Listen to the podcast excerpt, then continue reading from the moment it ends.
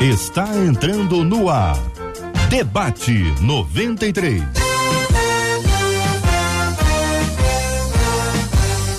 Realização 93 FM. Um oferecimento Pleno News. Notícias de verdade. Apresentação Cid Gonçalves. É, só até daqui a pouco. Daqui a pouco ele chega aqui, o nosso querido J.R. Vargas. Daqui a pouco ele chega para comandar aqui o debate 93. Hoje é quarta-feira, 16 de novembro, ano 2022. É mais um dia que Deus nos fez. Então alegre-se, regozile-se nele. O nosso debate já está no ar. E aí já sabe, né? Nossa equipe está toda pronta para te atender com o maior carinho. E você participando com a gente aqui também pelas nossas, nossas redes sociais. Mas quem fala sobre isso é ela. Porque eu nunca estou só e sempre acompanhado dela, que é fera, mas também é bela. Aliás, mais bela. Mas é muito fera. A nossa querida Marcela Rambran Bastos. Olha ela aí, gente, encheu a sua tela. Agora sim, agora o negócio ficou bom. Bom dia, Marcelinha. E como eu não canso de me dizer, né, Cid? Bom dia, meu amigo. Quem tem amigo tem tudo. Bom dia aos nossos queridos ouvintes, que também são nossos amigos, estão ligadinhos da gente, Cid. É o caso da Conceição Barbosa. Ela tá lá no nosso Facebook. Acredita que ela deu três bom dias? Três bom dias? É, ela disse assim, ó. Bom dia, bom dia, bom dia. Uau. Estou ansiosamente esperando o debate. Que Deus abençoe a todos. Chegou, É, chegou. faz igual a. Conceição. Bom dia, bom Corre dia, bom lá, dia. Bom dia, bom dia, bom dia. Vai lá pro nosso Face, Rádio 93.3 FM, compartilha e diz para todo mundo que nós já começamos.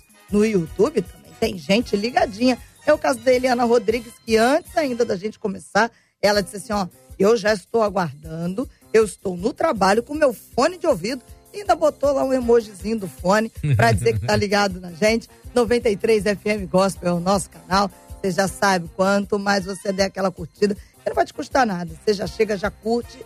Essa curtida torna esse vídeo relevante. Com essa relevância, a plataforma distribui para que mais pessoas sejam abençoadas pelas palavras que serão liberadas ao longo do debate hoje. O WhatsApp está aberto para você conversar com a gente, contar suas experiências, dar seu testemunho. 21 96803 8319 21 96803 8319 e eu falei aqui que vai ser abençoador porque o Cid tá com um timaço abençoador, sim, né, sim. Não só o Timaço que vai encher a tela, mas também o Timaço que nos assessora aqui, né? Nós temos, por exemplo, a nossa querida Luciana Vasconcelos, a nossa Pitica, o nome dela é Pitica, o apelido é que é Adriele Duarte, né? O nosso querido JP Fernandes, a nossa querida social media Vanese. É pau pra toda a obra, né, Moreno? Ela canta, ela dança, ela joga, ela garra no gol, tranquilo. E o nosso querido Portuga, que também tá com a gente hoje. Mas aí, presta atenção nessa turma que vai encher a tela agora. Querido pastor César Carvalho. Olha ele aí, olha ele, olha ele aí, gente boa. Pastora Leia Campos. O bispo Mano Siqueira, que está remoto hoje, mas está pertinho. Está longe, mas está perto, né? O milagre da internet faz uma. Isso é bênção demais, viu? Meu caro pastor César, bom dia, amigão. Quanto tempo eu não te vejo? É verdade. Ah, além do que, né, um sinal claro que você precisa fazer novos exames oftalmológicos para Ah. poder melhorar essa sua visão, mas está tudo certo. Bom dia. Eu queria fazer uma saudação especial. Eu não sei nem se lembra disso ao bispo Mano que Ah, vai ah. participar aqui conosco. Sim. Nós fizemos uma viagem juntos para o Egito em 2012, lá nas terras do, do pastor Samé Maurice, e foi muito impactado naquele, naquele evento, naquela conferência. Mudou muito a perspectiva da minha vida e ministério, e revê-lo aqui tem sido uma oportunidade muito rica para a minha vida. Saudando também todos os nossos ouvintes, sabendo que Deus sempre deseja falar ao nosso coração em dias principalmente chuvosos É como verdade. esse. E antes de, falar com o Mano, já que o pastor, já o pastor citou o bispo Mano, ah, devo dizer que realmente hoje eu peguei o óculos errado e trouxe ele pra cá. Mas eu tô, eu te achando bonito, você tá bonito, pastor Não, mas César. é exatamente. Esse é, esse é por sua experiência da vida, a vida pregressa. Eu vou deixar passar essa. Bispo Mano Siqueira, que alegria tê-lo aqui no debate, queridão. Bem-vindo, bom dia. vocês de novo, uma alegria ainda que online. E pena não poder dar um abraço no pastor César, né? reencontrar os amigos de caminhada. A gente nunca sabe quando vai reencontrar, é sempre um prazer, prazer estar com o senhor.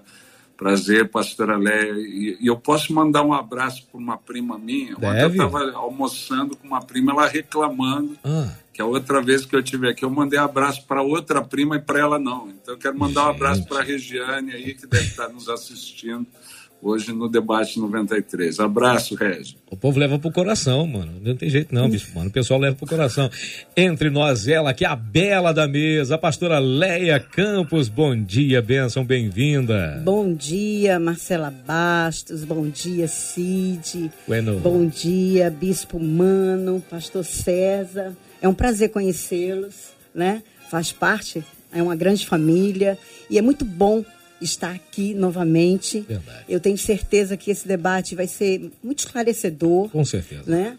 E pessoal que está aí ouvindo, os nossos ouvintes dessa rádio, eu tenho certeza que vocês é, vão aprender um pouco mais. E também eu quero agradecer. Uhum porque o meu marido, o pastor Ronald, está sempre comigo aqui. Olha só. É, é, muito bom, né? Você caminhar juntos é e, e, ter sempre alguém como tua cobertura, como teu companheiro, sempre me estimulando e, e me ajudando. Amém. Muito bom mesmo.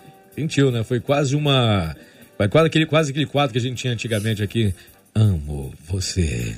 Ai, é verdade. Olha aí, hein? Gente, falando dito isto e isto posto, né, Marcela? Vamos aqui ao assunto uh, do nosso debate. É um assunto pesado até certo ponto, é um assunto uh, complicado até certo ponto, é um assunto sensível até certo ponto, mas é, é preciso falar sobre esse assunto, até porque nosso ouvinte, quando ele compartilha conosco aqui, ele é só mais um uh, dos que estão passando por esse problema, com essa dúvida, inclusive, e eu, pelo menos já ouvi de outras pessoas Pergunta parecida com assunto parecido. Diz assim o nosso ouvinte: Acabei de me converter. Estou muito feliz com Jesus, viu? Porém, eu estou passando por uma grande batalha espiritual.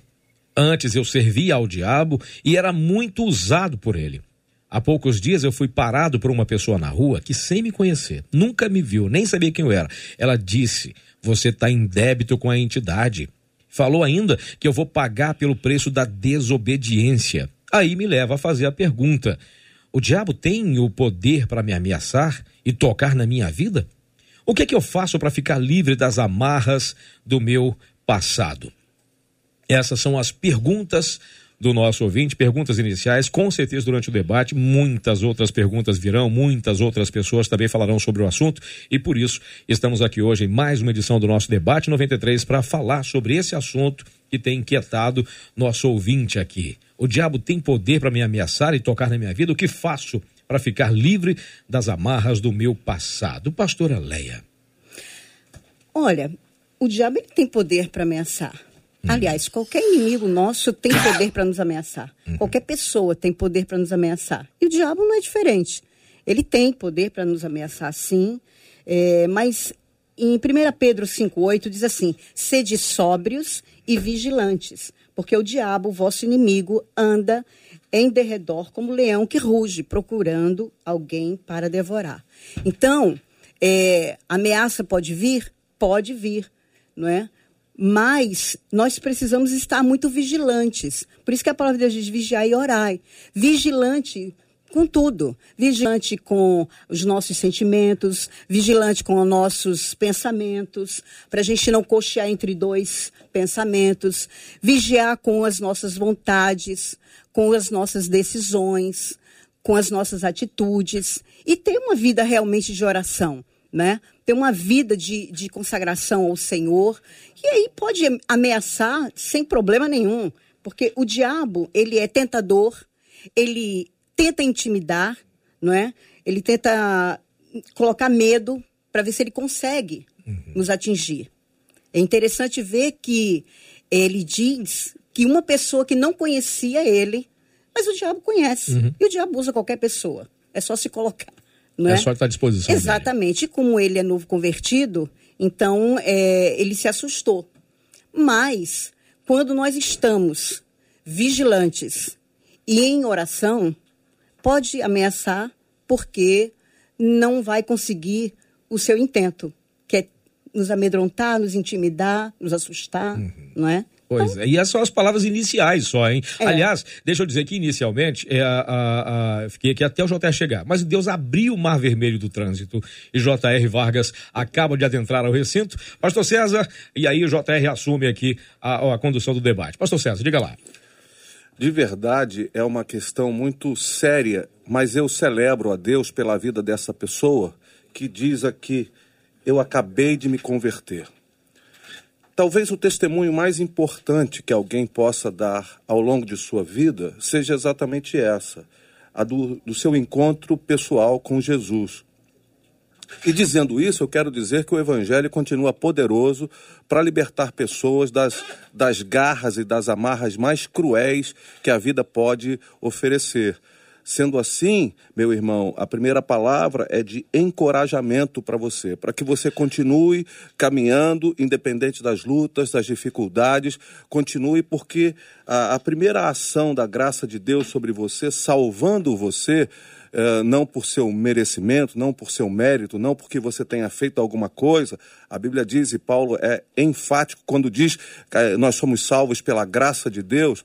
Então, a salvação, como um ato da graça de Deus sobre a sua vida, é um fato conforme você narra. Porém, a Bíblia também relata que precisamos caminhar, fazer uma, um trajeto, uma jornada de vida santificada. E aí eu quero estimular você a não se, se deixar paralisar pelas ameaças. O diabo trabalha com duas questões muito fundamentadas: uh, o medo e a ilusão são duas armas que Satanás costuma usar para amedrontar e para também tirar as pessoas do foco de uma vida de santidade com o Senhor. Muitas vezes ele ilude pessoas com a, a armadilha da, da religião e da pseudo-religião. Muitas vezes a pessoa está iludida com uma, uma espécie de, de, de vida religiosa que de fato esteja acertada, ajustada até aos moldes da sociedade contemporânea que vivemos, mas, na verdade, está longe da prática do Evangelho do Cristo, que nos ensinou que o Evangelho não é simplesmente a construção de uma religião de liturgias ou de palavras ou de frases de efeito, mas exatamente de uma vida de, de autonegação, no sentido de que ele, ele convida quem quiser vir após mim, tome a sua cruz, negue-se a si mesmo e, e siga-me. Então há um processo importante de, de negar-se a si mesmo nesse processo, mas é muito importante que tendo construído uma relação profunda com Jesus, não abrir mão de entender que a profundidade precisa ser alcançada dia após dia numa relação real, verdadeira, numa relação de intensidade, numa relação é, de verdade com o Senhor. E a verdade é que uh, o, o diabo ele não vai deixar de, de ser diabo por conta de quem somos. Né? Ele tentou o Filho de Deus, ele tentou o próprio Cristo no deserto e jamais deixará de nos tentar tirar do caminho. Muito bem, bom dia aos queridos ouvintes e amados preciosos ouvintes que nos acompanham agora. Que Deus abençoe a vida de todos. Muito obrigado, querido Círio Gonçalves, pelo apoio, suporte. Bom dia ao pastor César Carvalho, pastora Leia Campos, bispo Mano Siqueira. Bispo, eu vou conversar com o senhor sobre esse assunto porque eu acho que Todo mundo que está caminhando na fé há algum tempo já ouviu histórias assim. Histórias de ameaça, histórias de cobrança. E talvez por conta disso, muita gente esteja ouvindo a gente agora, tenha medo de assumir publicamente a sua fé, de deixar as coisas para trás, ou deixa parcialmente, mantém alguma, algum tipo de vínculo, mantém algum tipo de relacionamento, porque está ali com receio de que isso possa expor a sua vida e criar uma dificuldade maior do que já é. Como tratar esse assunto, querido bispo, ainda as suas palavras iniciais? Prazer estar aqui com você, JR, novamente, uma alegria. Ah, e, e, o que a pastora Léia e o pastor César falaram, eu concordo plenamente, né? mas eu queria acrescentar, né? eu acho que além do medo e da ilusão, diabo se vale muito da ignorância, do desconhecimento que o povo de Deus tem, né? E ele intimida na bravata, né? Ele vem na ameaça, ameaçar qualquer um pode ameaçar, né? Cumprir ameaça é outra história. né? ter autoridade para cumprir ameaça. E, e, respondendo bem diretamente a pergunta do ouvinte, né?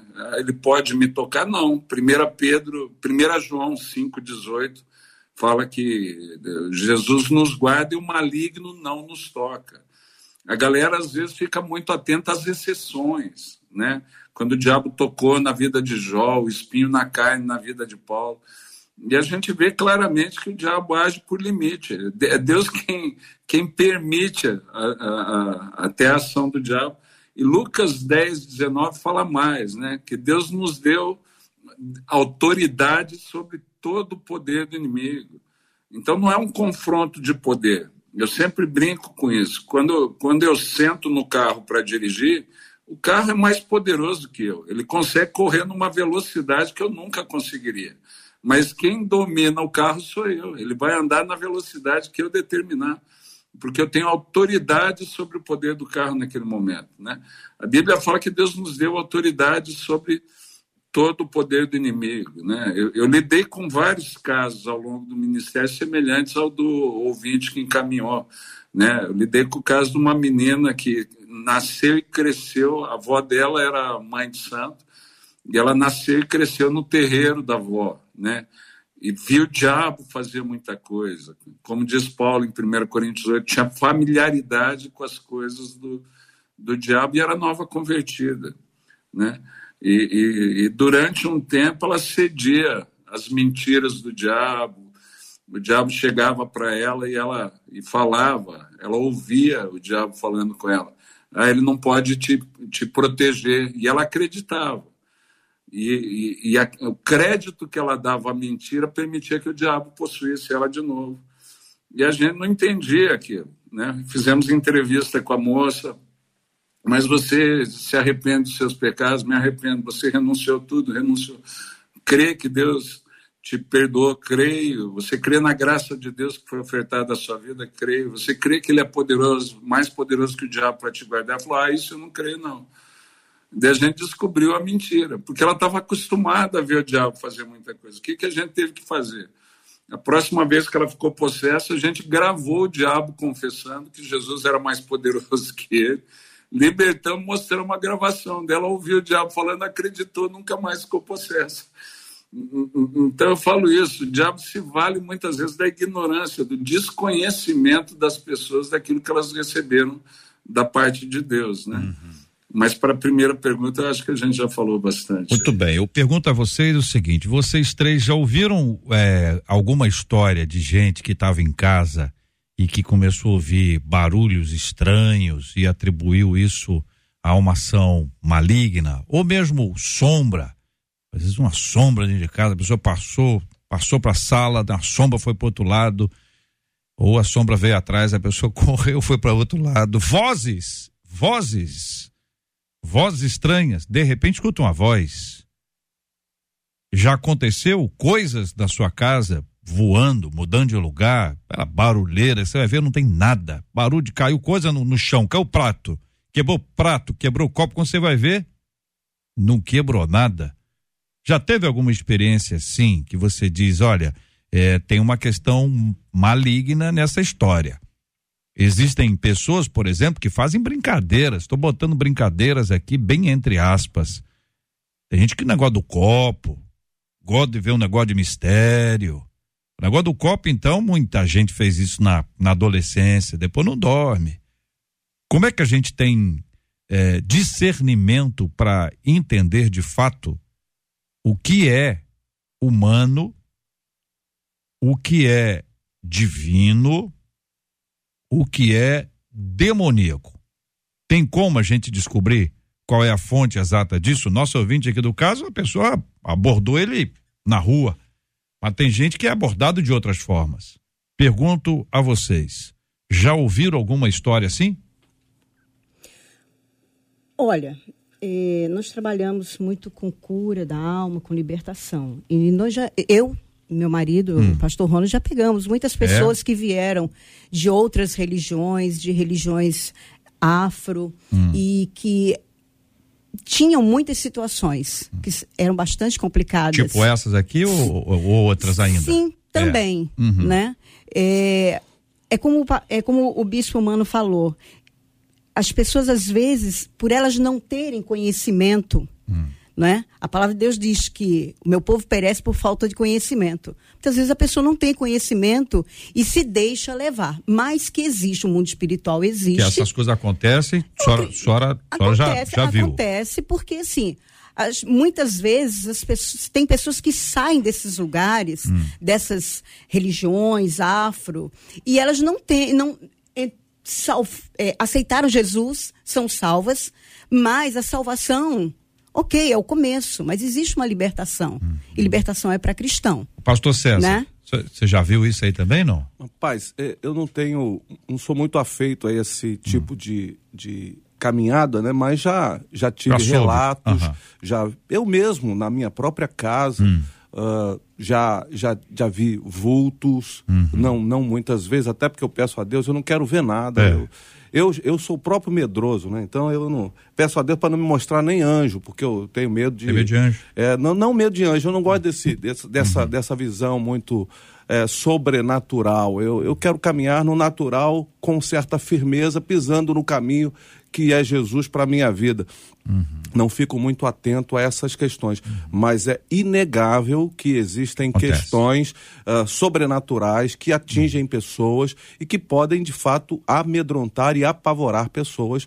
E assim, eu só quero fazer aqui uh, um, um, um, certo, uma certa pontuação, não para defender qualquer que seja a matriz ideológica religiosa de ninguém, mas uh, tudo aquilo que depõe contra a verdade do evangelho, independente da sua matriz ideológica religiosa, ela aponta para o engano maligno. Então pode hum. ser matriz de qualquer natureza. Sim. O, o bispo Mano, o bispo já viu de tudo.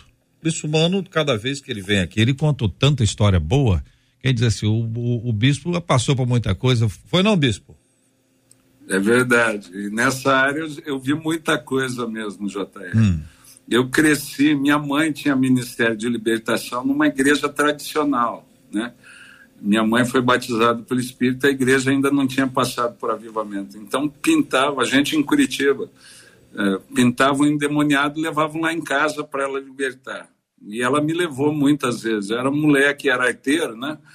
Então acho que ela, com medo de eu me envolver por ignorância ou por iniciativa, me levou. Eu vi, eu, eu entrei em casas que eu vi a cristaleira abrir e a louça sair voando e espatifar na parede. Eu vi, né? Eu vi pessoas. Minha mãe se dirigiu a uma moça, falou: Ah, você está aí. E quando foi em direção a ela, a moça ajoelhada. Ela estava ajoelhada, uma vigília que a gente estava fazendo. E a moça começou a andar de ré, ajoelhada, como se fosse uma mala de rodinha chegou na parede e começou a subir a parede como uma lagartixa. Minha mãe libertou, a moça despencou. Né? Eu, eu tenho um filho que tem, tem o que a gente chama de visão aberta do mundo espiritual. Né? Então, meu filho várias vezes via os demônios acompanhando as pessoas, bem como os anjos. Né? O que assusta o pastor César, meu filho vê direto. E daí eu, eu, curioso pedi a Deus. Eu falei, Deus, eu preciso entender o mundo do Pedro. E Deus me abriu os olhos durante um tempo. Três meses eu chegava na igreja para o culto. Eu via pessoas chegando para o culto e os demônios acompanhando as pessoas. Né? Então eu já vi muita coisa mesmo e já fui intimidado como o diabo já tentou intimidar, como intimidou o ouvinte. Né? Várias vezes ele chegou para mim e falou: Eu tentei te destruir e acabar com a sua vida, mas ele não deixa. Ele não deixa. Ele te guarda e não deixa fazer nada. E daí, com um recado desse do inferno, a gente fica mais ousado ainda, né? Boa palavra. 11 horas e 26 minutos aqui na 93 FM. Marcela Bastos e a fala dos nossos ouvintes. Bom dia, Marcela. Bom dia, JR. Os nossos ouvintes estão nos acompanhando aqui. Sobre a sua pergunta, Conceição disse assim: Eu já ouvi. Baterem palmas no meu portão. Fui lá fora. Quando vi, não era ninguém. Repreendi em nome de Jesus. A Lilian Rocha, no Facebook, disse assim: O meu filho, quando era pequeno, viu várias crianças no quintal da casa da minha sogra. Ela pertencia a uma outra religião. E havia muita coisa enterrada naquele quintal. Hoje, graças a Deus, ela é uma mulher convertida e isso foi transformado. Mais história. Uma outra ouvinte, ela disse assim: Um dia, a minha mãe decidiu largar tudo o que ela fazia na religião a que ela pertencia. E ela sempre recebia recados dizendo: Ó, oh, você está doente porque você não cumpriu as suas obrigações. Ela ainda não era convertida. E aí, antes de falecer, no leito, o esposo da nossa ouvinte fez o apelo, ela se converteu e diz ao ouvinte: Minha mãe ficou em paz. Uma outra ouvinte pelo zap disse assim: Fui dessa outra religião, desde que nasci.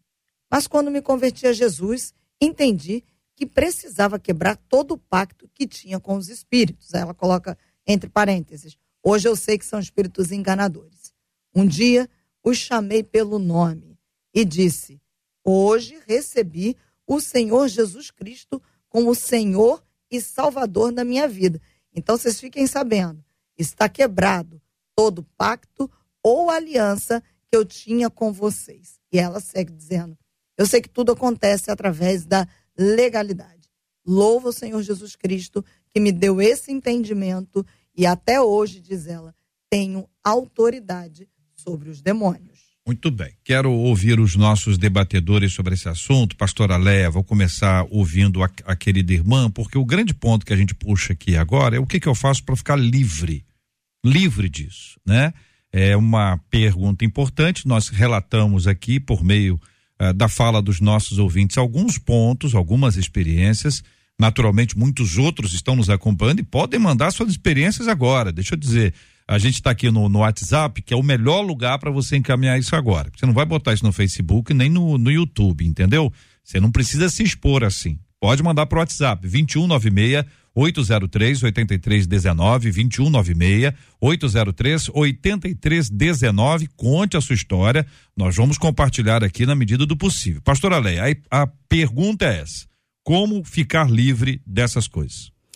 Olha, eu achei tão interessante o que essa ouvinte falou, que ela disse que ela aceitou Jesus e ela fez uma oração aonde ela quebra a aliança que ela fez com aquele demônio, né? É, é muito interessante porque se você não fizer certas orações, porque nós fazemos alianças, querendo ou não, é, consciente, inconsciente, as alianças são feitas. E assim, é como eu falei, nós somos corpo, alma e espírito. Salvação é uma coisa, libertação é um processo, não é? é a libertação é um processo que a gente precisa querer entrar nesse processo, estar comprometido para poder haver realmente a libertação. Então nós precisamos, quando estamos diante de uma situação dessa, eu como trabalho com isso, eu faço um mapeamento espiritual para ver com o que que essa pessoa se envolveu. E ali eu vou é, ministrando na vida dela e vou levando essa pessoa a fazer orações específicas de quebras de aliança, de quebras de, de pactos, não é? Mas isso é um processo também, porque é, o processo da libertação ele requer renúncia, né? renúncia das nossas, das nossas atitudes, renúncia de velhos é, comportamentos, de velhos hábitos, renúncia, muitas vezes, é, com amizades que fizeram parte daquele passado. É, precisa de uma transformação de dentro para fora, uhum. não é? Isso é o processo da libertação. Uhum. Para a pessoa ficar livre de tudo isso. Entra num processo de libertação. Uhum. Não é da noite para o dia. Meninos, é, é, Lucas 11, a partir do versículo 24, diz assim: Quando o espírito imundo sai do homem, anda por lugares áridos procurando repouso. E não achando, diz: Voltarei para minha casa de onde saí. E tendo voltado, a encontra varrida e ornamentada. Então vai e leva consigo outros sete espíritos piores do que ele, e entrando habitam ali. E o último estado daquele homem se torna pior do que o primeiro.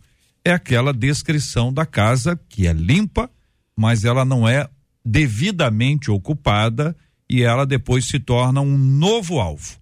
Pergunto aos meninos agora, Bispo Mano, Pastor César, como trazer esse texto para a nossa prática diária? Qualquer um dos dois meninos, podem começar. Pastor César prefere que eu comece. Né? A, a, a, eu sempre utilizava esse texto para conversão. Né?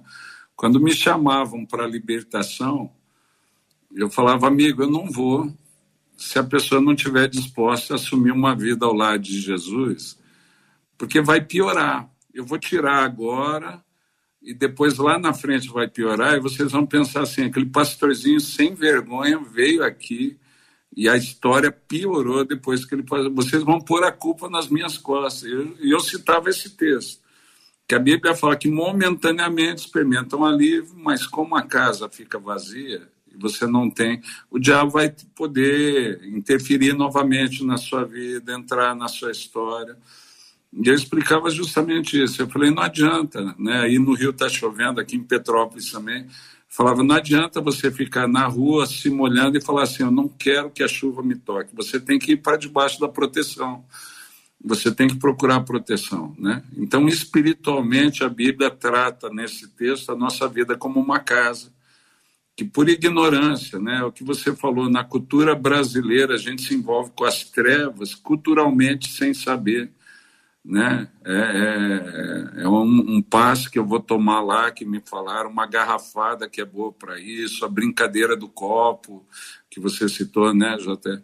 E quando eu vejo o envolvimento começa a aparecer, começa a me prejudicar, e daí é onde eu procuro, às vezes um pastor, uma pastora, alguém que lida com isso, só para me ver livre daquela daquela consequência, né? Mas eu, eu, não quero um compromisso com Jesus. Então sempre esclareci, deixei as coisas muito claras.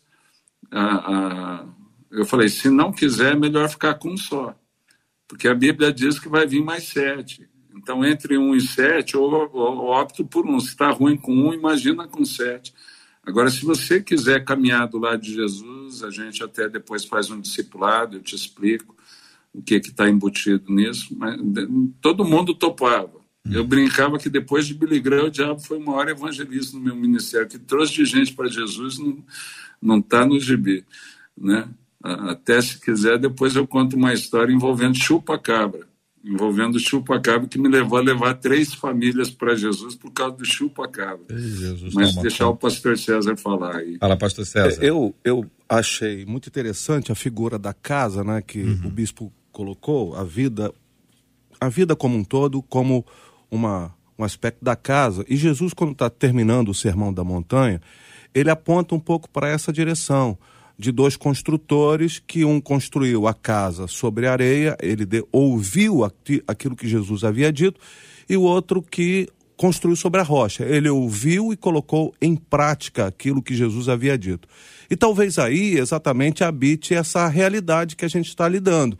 As pessoas estão muito expostas, e hoje muito mais, em virtude de tanta possibilidade, à mensagem do Evangelho de Jesus. E elas, há um assentimento natural no coração. Ah, eu gostei dessa mensagem, eu aceitei Jesus, eu aceito Jesus, aceito Jesus como uma pessoa bacana, aceito Jesus como alguém é, de uma ideologia muito boa, aceito Jesus como uma referência filosófica importante para a minha vida. E, mas eu não pratico absolutamente nada daquilo que ele ensinou na sua, na sua, na sua jornada, na sua trajetória. Quando isso acontece, a, a, minha casa espiritual é construída sobre uma estrutura que vai sucumbir ao longo da jornada, porque a tempestade acaba sendo inevitável. Nós podemos evitar muita coisa, menos a tempestade ao longo da nossa jornada de vida.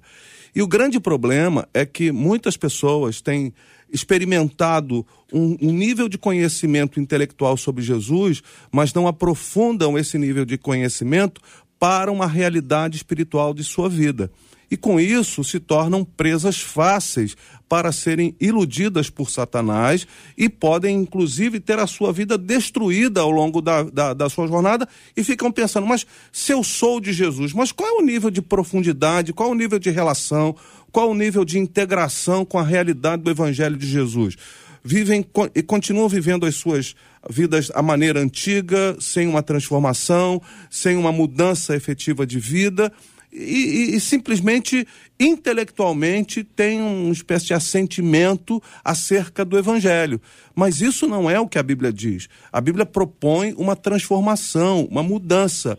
E sem que isso aconteça, é como se a casa estivesse vazia. Por isso, eu concordo aqui tanto com o bispo Mano quanto, quanto com a pastora Leia, que diz que libertação é coisa para gente crente, gente que se converteu.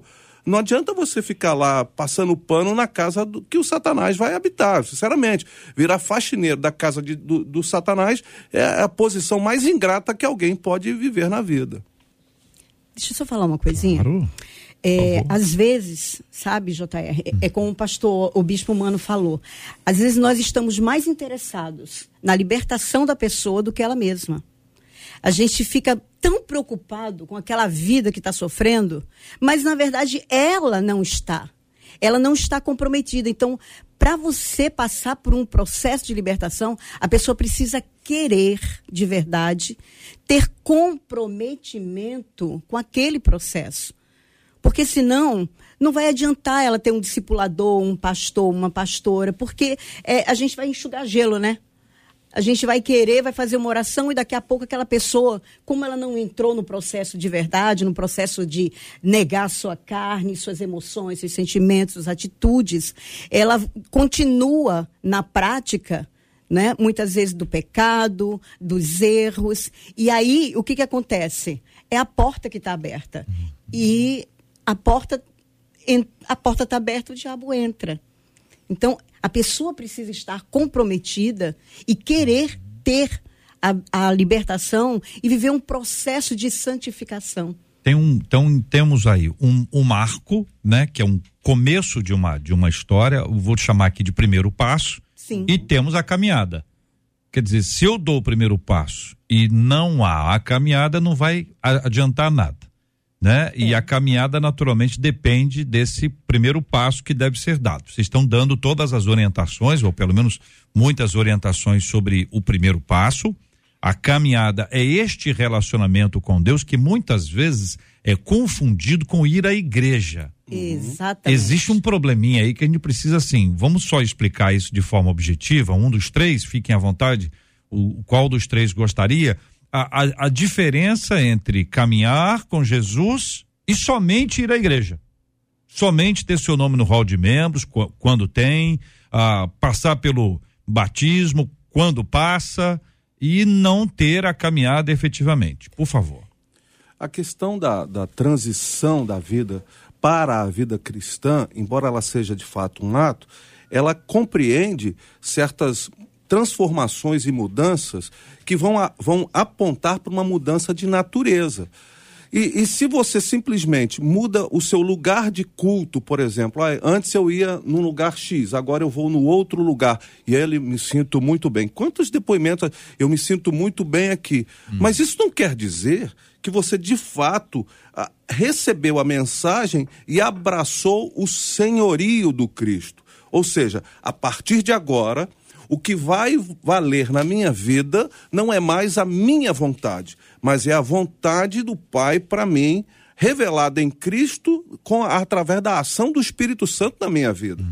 Então, se eu não submeter a minha vida a esse tipo de critério e avaliação, eu mudo de religião, uhum. mas eu não tenho encontro de fato e de verdade com o Cristo que pode mudar a minha vida e pode, no, no dizer tanto da pastora Lé quanto do bispo humano, garantir a minha vida imune da, da, das ações malignas contra mim. Uh, não está imune dos ataques. Não, dos ataques Ataque jamais. vai ter sempre. Ataque vai é, ter sempre. é a diferença é, entre exatamente. ser atacado e ser conduzido. Exatamente. Uh, aquela questão que o, o, Bispo Mano citou no início, sobre não, não, o, mari, o maligno não lhe toca. Uhum. Mas o, o, contexto, e eu, eu, eu, sei que ele sabe, é a, o nascido de Deus não peca. E, uhum. e, exatamente a continuidade disso é que vai revelar que o maligno então perde a sua autoridade de pecar, ou seja, o pecado deixa de ser uma decisão uh, praticamente cotidiana na minha vida, eu vivo da maneira que eu quero para ser acidental uhum. no meu processo de existência. Então, enquanto eu estou na carne, eu vou repetir aquilo que Paulo vai dizer. O, que eu, o bem que eu quero fazer, eu não faço o mal que, está, que eu não quero estar sempre diante de mim. Essa acidentalidade da, da prática pecaminosa muitas vezes pode me atingir, mas eu não vou viver uma prática constante, consciente de uma questão que desagrada ao Senhor, porque eu estou submetido à vontade do Pai. Se eu estou submetido à vontade do Pai, logo não sou tocado pelas, pelas intenções de me destruir do maligno. Então, essa, o, os contextos precisam ser, ficar, ficar muito claros para a gente não ficar apontando para as pessoas como se a mudança da religião fosse meramente uh, aquilo capaz de me, me libertar das, das, dos processos malignos. Bispo Mano e pastora Leia, vamos acrescentar? Fiquem à vontade. É, só, só não acrescentando, mas talvez esclarecendo, porque o pastor César, na fala dele, deixou claro, mas como ele citou no início, que não peca, às vezes tem algum ouvinte que pode entender errado. Não é que não peca, não vive em pecado. Né? O pecado acontece como um acidente. O próprio texto de 1 João, no capítulo 1, diz que aquele que diz que não peca é mentiroso, já está pecando. Né? Agora, é justamente isso. A questão não é a religião, a questão é o Cristo. Né? Nós organizamos as religiões, eu tenho brincado com isso. A gente encontrou Cristo, começou a andar com Cristo à medida que, o, que os seguidores vão crescendo, o movimento vai crescendo. Você tem que sistematizar, você tem que organizar a coisa. E na organização nós vamos estar. E tem pessoas que acostumaram, talvez o melhor exemplo bíblico. Né? Eu fui um disso. Eu nasci num lar evangélico mas até encontrar o Cristo, a minha experiência com Cristo era cultural. Né? A ida à igreja era cultural, não tinha proteção nenhuma. Eu falo que talvez o melhor exemplo bíblico para mim, que é um absurdo, é Nadab e Abiú, né? que eram sacerdotes, filhos de Arão, viram tudo aquilo, mas não estavam entendendo, não tiveram uma experiência. E, e por causa da familiaridade com aquilo que era extraordinário, era sagrado, levaram um fogo estranho, cometeram um desatino que você não consegue entender. Você fala, como que aqueles dois podem. Mas por causa disso, eu estou indo na religião e eu acho que eu estou compreendendo. Eu sempre falei isso para pais, né? Numa palestra que eu dou, eu falei: você tem que explicar para o seu filho o que ele está vendo, você tem que discipular seu filho, você tem que levar, guiar o seu filho em direção ao encontro com Deus. Ele precisa encontrar o Cristo, porque estar tá na igreja não vai não vai garantir nada. E, e, o que a gente já viu, já a história de pessoas, já lidou com a história de pessoas que justamente o diabo tira de dentro da igreja pela ignorância. Uhum. Jovens que ele atrai, que ele seduz, com os quais ele trabalha. Teve uma época aqui que um, um dos maiores bruxos do Brasil que se converteu, era, ele, ele era líder de jovem de uma igreja cristã. E parou num, numa ele fala boteco antigamente, para tomar um Guaraná e lá tinha uma satanista. Aquele contato, ele vendo pelo espelho da lanchonete, a satanista, muito sedutora, bonita, ela se aproximou dele e levou ele. Ele estava indo para a igreja, em vez de ir para a igreja, foi, foi para o baço do capeta. E, e foi sendo introduzido, se tornou o maior bruxo brasileiro num período, e graças a Deus foi trazido de novo para o Evangelho. Né? Então, às vezes, tem muita gente dentro da igreja que não está tendo a mínima ideia do que está fazendo ali, porque não encontrou o Cristo. O importante é a experiência com Cristo. Pastora. Eu acho que não. Eu acho, não, eu tenho certeza. Não basta estar na igreja, não basta fazer a obra, trabalhar dentro da igreja. Tem uma experiência que foi bem é, delicada. Uma mulher que ela era líder da intercessão de uma igreja. Só que essa mulher ela tinha vindo de uma religião onde ela é, era uma vidente. E ela, na, mas ninguém deu, ninguém, ninguém deu importância, né? Se uhum. converteu, começou a trabalhar, foi galgando espaço na igreja até se tornar líder da intercessão. E ela entregava um monte de coisas, um monte de revelações para as pessoas, até que um dia nós chegamos até essa igreja e fomos vendo e, e começamos a observar coisas que eram erradas. E, observando, começamos a trabalhar com ela e chegamos à conclusão e vimos, né, que ela entregava muitas revelações, bispo, mano, é, pela antiga, antiga prática dela. Uhum. E o pastor não sabia. Então ela teve que ser afastada, passar por um discipulado, por um processo de libertação, porque tem muitas pessoas que estão na igreja, mas que não passaram pelo processo de libertação. Eu vejo muitos novos convertidos, muito atuantes, e, e são pessoas que ainda não estão é, firmes, não estão preparadas emocionalmente, espiritualmente, e acabam é, se prejudicando e prejudicando também a igreja. Porque é uma brecha que é aberta, né? É uma brecha. E, assim, as pessoas precisam é, pedir ao Senhor, Senhor, limpa, lava minha alma, limpa minha alma, limpa minha mente, porque a gente precisa ter uma mente renovada, uma alma lavada, um processo de, de santificação, de busca, de um relacionamento muito mais profundo, porque relacionamento profundo não é na igreja, é em casa. Olha, né? a, a partir do que vocês falam e constatando aqui com os nossos ouvintes de igual forma, a gente às vezes encontra uma pessoa que diz assim: eu gosto, eu gosto de, de igreja, eu gosto. Eu gosto de igual da música da igreja, isso é muito bom, gosto daquela música, eu gosto até do ambiente, me dá paz. É um lugar que me dá tanta paz, sabe? Eu, eu, eu venho aqui, tô triste, chego aqui na igreja, fico bem. Eu gosto da mensagem, as mensagens dos pastores. Ó, de vez em quando eu tô derrubado, ouço uma mensagem, olha, eu saio daqui voando. Eu gosto de, de oração. Ah, tem oração ali, eu vou. Eu peço oração.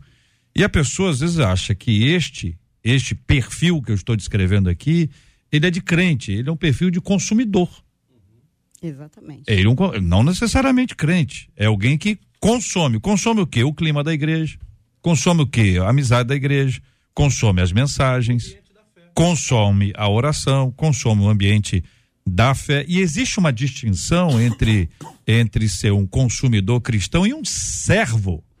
Então a gente precisa, pastor César, esclarecer a, a, a, a necessidade de nós entendermos que durante muito tempo, ultimamente, nós ouvimos que o cristão, ele é patrão, cabeça de chave, ele, ele, ele é quem manda, entendeu? Se ele chegar no estacionamento, tem vaga.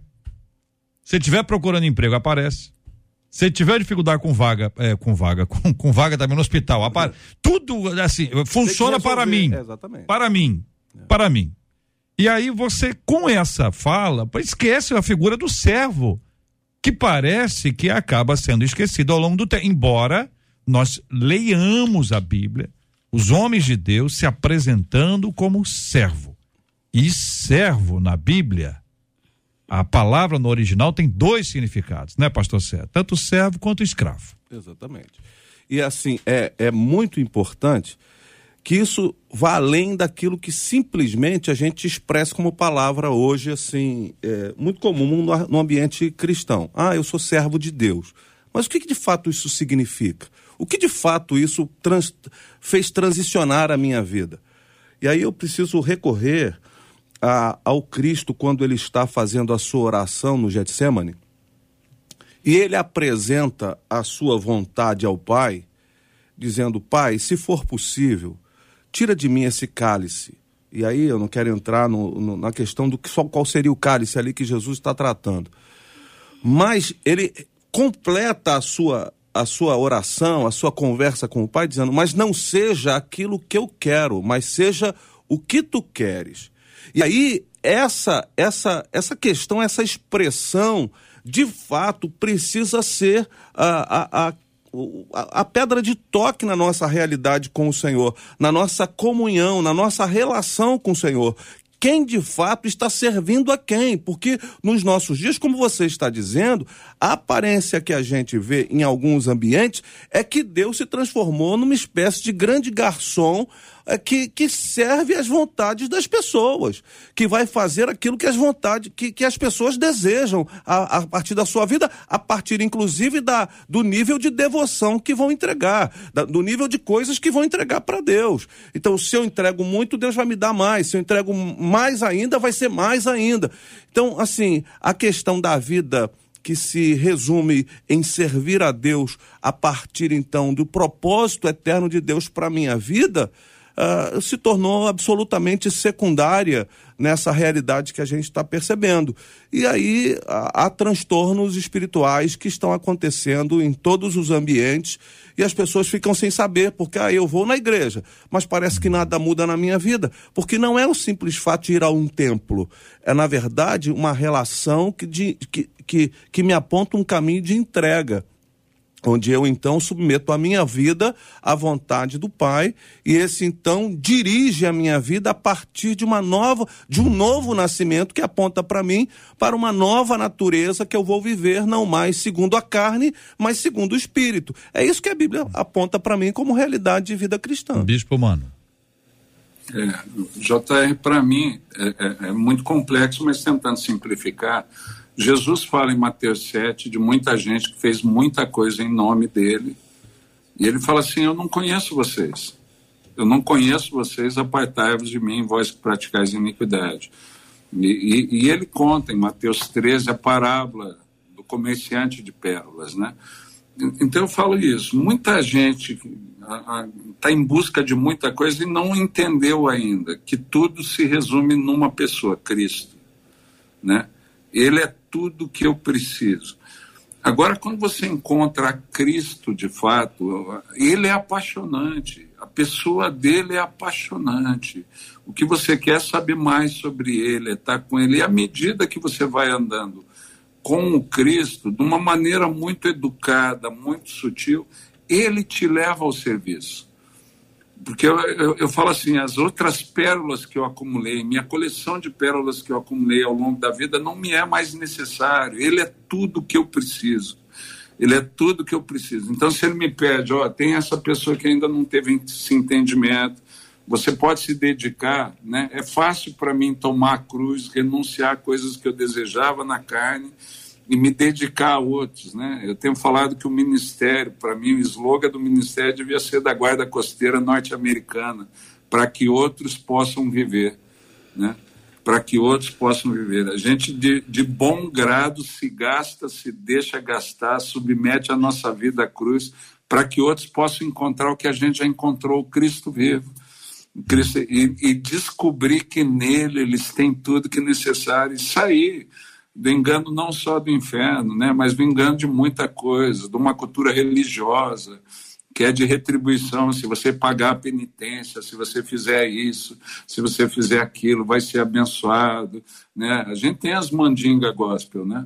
As mandingas, a gente usa outro nome, mas tem, assim como fora tem, a gente tem as nossas, uhum. né? E, e o que a gente precisa é Cristo, e Ele é apaixonante. E ele naturalmente, quando você vê, já entregou, já está ali se aborrecendo por causa de um outro, que se não fosse por Cristo, tem situações, eu brinco no ministério, tem situações que se dependesse do meu temperamento, eu tinha posto para fora. Eu, uma vez eu estava cansado, pessoal, cheguei em casa e falei, ah, hoje eu vai ao racha, eu quero mais que racha. Eu estou sem paciência, mas eu fui orar. Deus falou assim, tenha paciência com eles, filho. Eu falei, Deus, mas eu tenho tido muita paciência. Ele falou, menos do que eu com você. e daí ele foi falando de situações que ele tinha me pedido coisas que eu demorei para obedecer, coisas. Eu falei, Deus, já entendi, pode deixar, já estou bem paciente. Não, já, já entendi, né? É. Então, às vezes, a gente esquece disso. À medida que você vai encontrando com ele, não tem. É outro significado na vida. Muito bem, são 11 horas e 56 minutos na 93 FM. Estamos fechando, Marcela Bastos, o debate 93 de hoje. É, você pediu, os nossos ouvintes mandaram várias histórias. Eu quero agradecer a cada um deles. Por causa do adiantado da hora, a gente não vai conseguir contar aqui. Mas o que eu faço aqui, ressaltando, é que muitos dos nossos ouvintes estão agradecendo o debate de hoje dizendo da importância desse debate, de como Deus tem falado com eles através da vida dos nossos debatedores, dizendo que Deus está trazendo esclarecimento, muitos perguntando. Gente, ó, fica gravado, é só você pegar, compartilhar e abençoar vidas para gerar vidas. E encerro com a fala do Vicente Ferreira, lá pelo YouTube, dizendo: Aleluia, é verdade, o envolvimento sério com Deus gera mudanças que começam pelo nosso interior e vão reverberar ao nosso exterior afora. Graças a Deus. Boa palavra. Muito obrigado aos nossos amados ouvintes. Muito obrigado a você que nos acompanha. E quero deixar com você uma lembrança. Caminhada com Cristo não necessariamente é igual ao tempo de casa. Você pode estar nessa casa aí, igreja, aí há 257 anos, mas não caminhou ainda. Você está fingindo que, que, que vai. Você anda num caminho paralelo. Você busca desvio, busca atalhos o tempo inteiro. Caminhada com Cristo não necessariamente equivale ao tempo que você tem nesta igreja. Outra ouvinte dizendo o seguinte: JR, meu marido e eu sempre criamos nosso filho com muito amor, carinho e verdades bíblicas. Ele sempre foi um bom menino, só que agora as suas escolhas são completamente contrárias a tudo que nós ensinamos, cremos e vivemos. Sou uma mistura de decepção, choro e amor ao mesmo tempo. Meu esposo não quer nem ouvir o nome do meu filho. Devo forçar meu marido para que, como pai, ele busque o filho? O que os pais devem fazer quando, depois de tanta dedicação, recebem dos filhos decepção? Como lidar com a sensação de ter falhado na educação dos filhos? O que pensa você sobre esse assunto? Esses e outros assuntos, minha gente, estarão amanhã, se Deus quiser, a partir das 11 horas da manhã, em mais uma super edição do nosso Debate 93. Vamos agradecer aqui os nossos debatedores queridos, Bispo Mano Siqueira. Muito obrigado, querido. O senhor que é o presidente da sétima região eclesiástica da Igreja Metodista. É um privilégio tê-lo conosco, Bispo Mano. Eu que agradeço, é sempre um privilégio estar aqui com vocês. Agradeço aos ouvintes, espero ter contribuído. E, em resumo, que faço para está feliz com Jesus, segue com Ele, caminha com Ele, né? Já confessou seu pecado, renunciou aos vínculos anteriores. O que Jesus disse para a mulher adúltera: vá e não peque mais. E continue crescendo no conhecimento do nosso Senhor Jesus Cristo. Obrigado. É um prazer estar aqui com vocês. Obrigado, meu irmão. Obrigado também, pastor César Carvalho, da comunidade cristã Novo Dia. Obrigado, meu irmão. Eu que agradeço, JR, mais uma vez, estar com vocês aqui, com o Bispo Mano, revê-lo depois de muito tempo pastora Leia, a todos os nossos ouvintes. Deus abençoe a todos, um forte abraço. Pastora Leia Campos, do Método de Transformação Ministerial, muito obrigado, pastora Leia. Eu que agradeço, é sempre uma honra poder estar aqui, né, participando desse debate. E eu quero deixar, assim, é, uma última palavra. Busque a Deus, sabe? É, tenha um relacionamento profundo com o Senhor. Porque quando nós temos um relacionamento profundo com Deus, isso gera santificação, a santificação gera arrependimento, e arrependimento vai gerando libertação, e nós precisamos a cada dia buscar mais a Deus e procurar crescer na graça e no conhecimento do Senhor Jesus. Amém, pastora. Muito obrigado pela presença da senhora aqui conosco. Muito obrigado à nossa equipe, Marcela Bastos, Luciana Vasconcelos, Adriele Duarte, JP Fernandes, Luiz Augusto Português, todos trabalhando em prol do reino de Deus, servindo a vocês, servindo ao Senhor no debate 93. Nós vamos orar juntos. Pastor César, por favor, ore conosco, ore por este assunto. Também incluímos diante de Deus em oração, Brasil, e a cura dos enfermos e consola os corações enlutados. Senhor, nós te bendizemos porque o Evangelho, conforme o testemunho do ouvinte, continua poderoso para converter pessoas, para mudar a direção da vida das pessoas. Nós te agradecemos pelo Evangelho do Cristo que nos alcançou e transformou a nossa vida.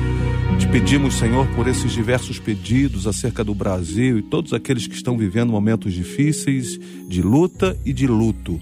Nós pedimos a tua bênção sobre todos, em nome de Jesus. Que Deus te abençoe.